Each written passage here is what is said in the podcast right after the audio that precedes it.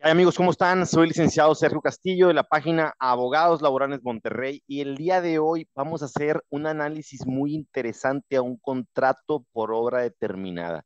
Fíjense, eh, en mi experiencia, que yo ya son prácticamente 30 años como abogado, litigante, como funcionario de la Junta de Conciliación, de repente ve uno contratos de trabajo y dices tú, vaciaron por completo la ley federal del trabajo, un contrato por hora determinada de 50 hojas, o también ves por el contrario un contrato pues, de media hoja, ¿verdad? O, una hoja, por ponerte un ejemplo. Y aquí no se trata de cuántas hojas sean, o sea, no tiene absolutamente nada que ver. A veces hay abogados corporativos que a veces se justifican precisamente cobrando cantidades muy altas, haciendo un contrato estratosférico y, luego re, revisas el contrato y ves que está prácticamente ahí la mitad de la ley federal del trabajo. Entonces, ¿qué partes sí hay que incluirlas y qué partes no son necesarias? Entonces, eh, bueno, hay otra cosa. ¿Y cuál es la parte medular? La parte medular significa cuál es la parte principal del contrato por hora determinada, que es precisamente a lo que nos vamos a dar la tarea del día de hoy. Vamos a analizar. Entonces, vámonos para allá. Aquí les voy a compartir la pantalla y estamos, te, tenemos aquí un contrato por hora determinada, digamos que es un contrato eh, de, buen, de, de, buen tamaño, no está exageradamente grande, sí tiene algo de, de la lista del trabajo, hay cosas que sí es importante ponerlas, hay otras cosas que no son importantes ponerlas. Por ejemplo, te, te voy a poner un ejemplo así clásico. Eh, será motivo de rescisión de contrato de trabajo los siguientes y pones todo el artículo, creo que es el 49 o 47 por ahí, no me acuerdo cuál es. Entonces, pues, ¿de qué sirve? O sea, ¿podrá el patrón rescindir? Ahí va todo el artículo, ya va una página. Y lo podrá el trabajador rescindir. Eso no es necesario, en absoluto es necesario. Hay ciertas cosas ahí, cláusulas que a veces se ponen. Yo como quiera puse todo el contrato para que, para que ustedes puedan ver todo el contexto completo, qué es lo que sí es importante, qué es lo que no es importante, cuál es la parte medular, no significa que vayamos a hacer un contrato nada más con las partes que le estoy diciendo, está bien. Los contratos son a medida, o sea, eh, eh, es un traje a medida. ¿Qué significa traje a medida? Pues que si viene una persona gordita, pues el traje va a ser más, más ancho, y si viene una persona delgadita, pues el traje va a ser un poquito más delgadito. Todo depende de las necesidades de cada empresa. Oye, si es un contrato para un vendedor, que además de que tiene un salario, tiene un horario, tiene esto, tiene, tiene carro, tiene asignado esto, tiene que cobrar el vendedor también, eh, tiene comisiones, pues obviamente que todo eso tenemos que estipularlo. Entonces, de un contrato a otro, pues claro que tiene que variar. Pero bueno, en este caso en particular, es un contrato por obra determinada. ¿Qué significa una obra determinada? Bueno, que un trabajador está siendo contratado nada más para esto. ¿Ok? Esto, estamos hablando de una construcción, obviamente. Van a hacer una casa. Esta casa que está aquí en la esquina tal, tal, tal calle, ok. Eso significa para obra determinada. Nada más fue contratado para esa, para, para, para esa obra, ¿ok? Vámonos, vámonos por partes. ¿Qué tipo de contrato es el que se está utilizando? ¿Ok? Tipo de contrato, aquí viene, por obra determinada. Siempre se pone lo de contrato individual de trabajo, no, no, no, no necesariamente es necesario, yo siempre lo pongo como quiera. Pero el tipo de contrato, obviamente que es muy necesario, ¿verdad? Se puede desprender del cuerpo del contrato, que es por obra determinada, obviamente, pero pues en la parte de arriba, por lo general, se pone, creo que es, creo que es adecuado. Y luego, posterior, a, en, la, en, la, parte de abajo, obviamente, ponemos la fecha del, del, del, del contrato, eh, pero no es tan necesaria la fecha porque en la parte de abajo va a decir a partir de cuándo empieza a generar validez este contrato, pero ahorita lo vamos a ver. Ok, entonces nos vamos. Nombre de la trabajadora, Obvia, eh, obviamente en la, lo, que, lo que sigue es la razón social de la empresa. Es decir, en ese, en ese párrafo siempre se establece cuáles son las partes que están interviniendo en este contrato. Eso es de cajón, ¿verdad? Muy bien, nos vamos para abajo a lo que viene siendo las declaraciones. Y ahí las declaraciones, bueno, pues son las, vamos a poner, vamos a declarar, como dice ahí, las generales de la empresa y las generales del trabajador. Es decir, eh, es una sociedad mercantil constituida por leyes mexicanas, el, el, Eh, el domicilio, ahí faltó, por ejemplo, ahorita lo que estoy viendo es que faltó, por ejemplo, el RFC de, la empresa. Ese es, un, ese es un, un, punto que estoy observando. Muy bien. Eh, muy bien. Aquí en las generales del trabajador, bueno, pues nacionalidad mexicana, donde vive, estado civil y domicilio. Esas son las partes que siempre se usa. Pudiéramos agregar también aquí el CURP, por ejemplo, ahorita que lo estoy, que lo estoy viendo falta el CURP, ok. Es una generales completas del trabajador. Es muy importante el domicilio del trabajador sobre todo. ¿Por qué? Porque si llegara a haber una rescisión, acuérdense que a veces las rescisiones, cuando el trabajador se niega a firmarlas, pues tiene que notificarse directamente en, en, su domicilio. Entonces es muy importante, obviamente, tener el comprobante de domicilio, pero bueno, eso, eso no es parte del contrato pero sí estipular, eh, nombrar cuál es el, el, domicilio del trabajador. Perfecto. Y luego vámonos más abajo. Cláusulas. Empezamos con el clausulado. Ok. Eh, obviamente que es muy importante el puesto que va a desempeñar el trabajador. Fíjense, no quiero decir, pero es más importante que, porque ninguna cosa es más importante que la otra pero no nada más tenemos que poner el puesto, señores. Casi nunca yo veo que se, que se describa el puesto.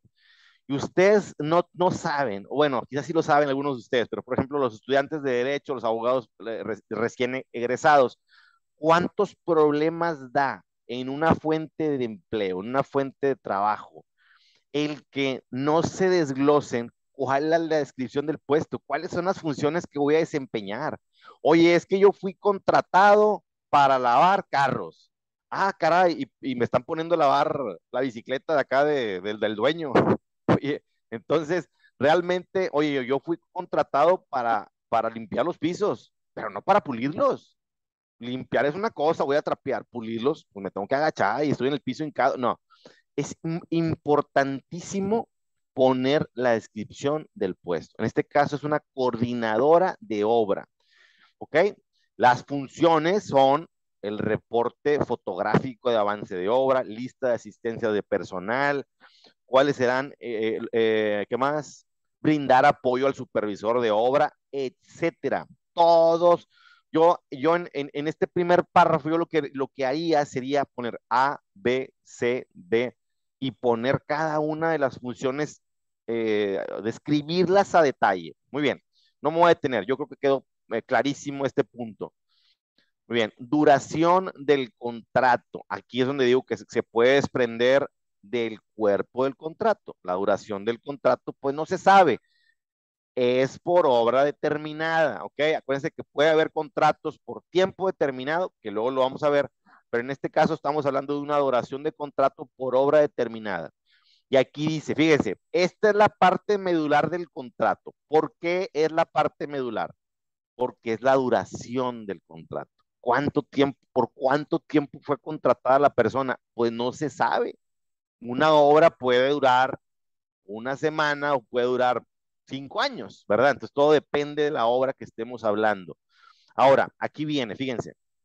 Eh, eh, la duración del contrato se da por obra determinada, entendiéndose por esto la labor que el empleado hará desde la obra gris hasta terminar con todos y cada uno de los detalles de acabados en donde se entrega la obra como concluida. Si nada más dijera eso, ¿qué opinan ustedes? Ok, a ver, se lo repito. Desde obra gris, resumiendo, hasta la entrega de acabados por obra concluida. Ok, ¿sabrá el juzgado, sabrá la autoridad laboral o entenderá eso de obra gris pues no, no queda muy claro, ¿sí me entienden? ¿A dónde voy? Entonces a mí, a mí, me, a mí lo que me queda clarísimo es que, que tiene que haber una descripción de actividades de la obra. Que obra determinada, ya, ya sabemos qué es esta, ahorita vamos para allá. Descripción de las actividades, eh, o sea, por, por qué hay, hay que desglosar esa obra determinada, completa. Entonces yo me, yo me di a la tarea de poner aquí unos ejemplos. Por ejemplo, la obra va a durar desde la cimentación, los, el firme, muros, losa, yeso, pisos, carpintería y entrega. Entonces hay que describirla, descríbanlo. No nos quedemos nada más en, en, en, por encimita. Si vamos a hacer un contrato, vamos a hacerlo bien, ¿ok? Muy bien. Ahora, otro punto medular. Estamos hablando que esta cláusula es la medular. Descripción de obra y dirección. Dirección de la obra. No puedo poner, eh, fíjense, ahí les va.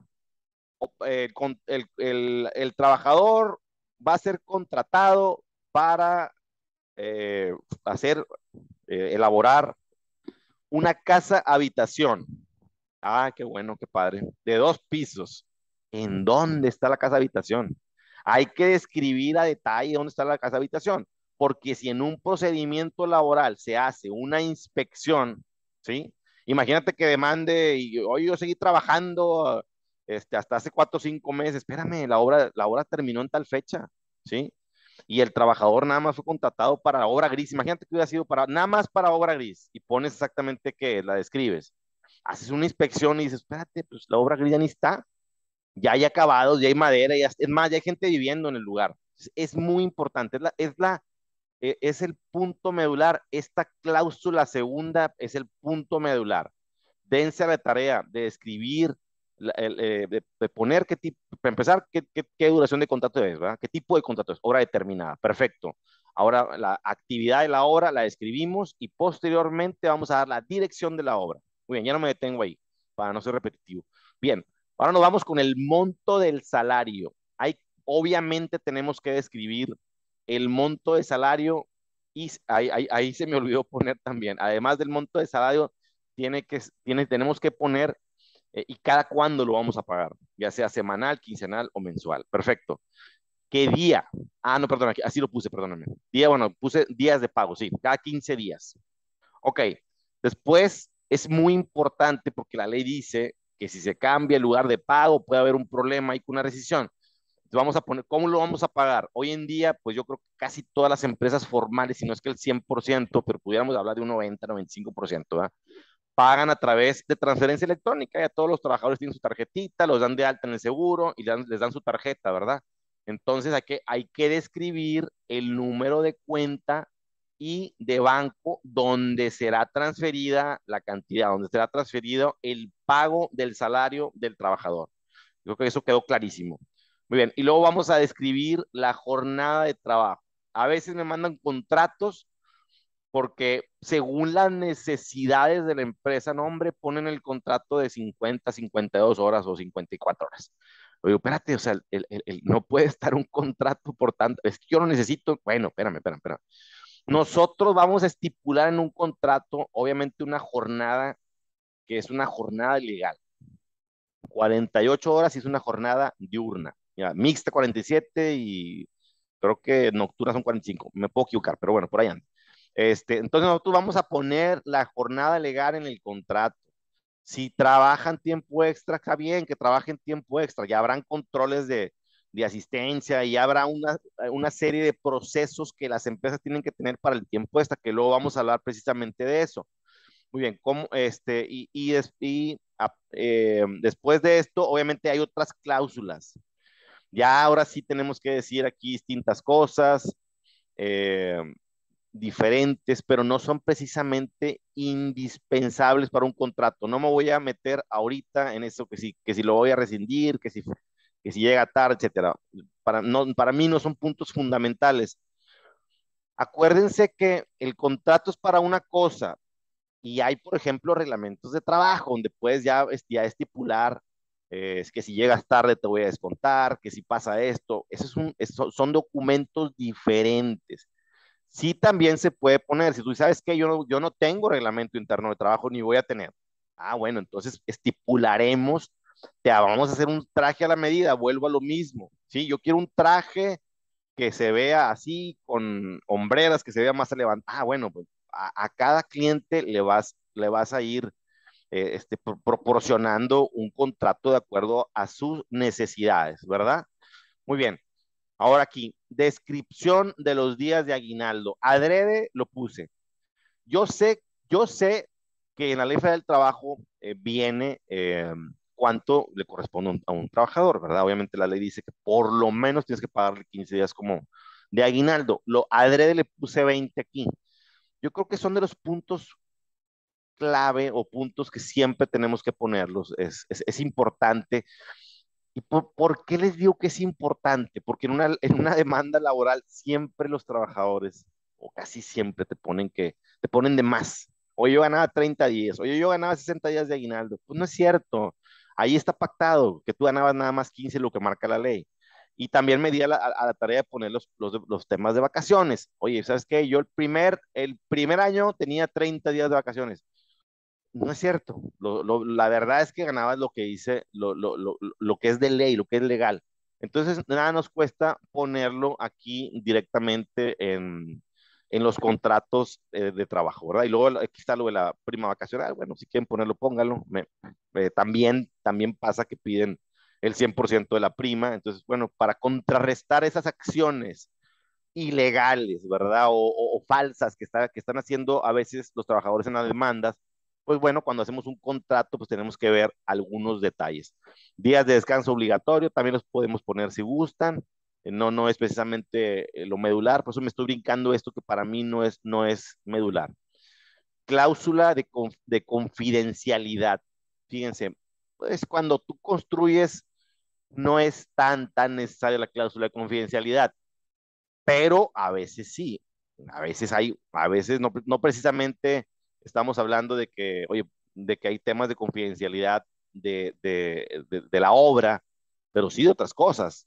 Puede ser que estén construyendo adentro de un banco, adentro de una este, institución financiera, y bueno, pues las personas pueden tener contacto con cierta información que, que ven ahí en ese lugar, entonces pues sí pudiera aplicar también la cláusula de confidencialidad, para otro tipo de contratos sí es sumamente indispensable y podría ser parte de las cláusulas de, la, de las que soy, digo yo que son las medulares, ¿verdad? En este caso en particular no.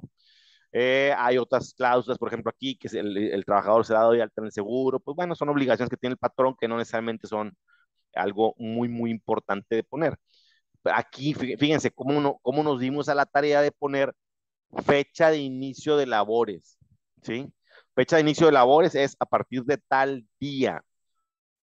Pudiera ser que no venga esta fecha de inicio de labores en el contrato. Y la fecha que obviamente la que imperaría, pues sería la de la que está, la que está en la parte superior del contrato.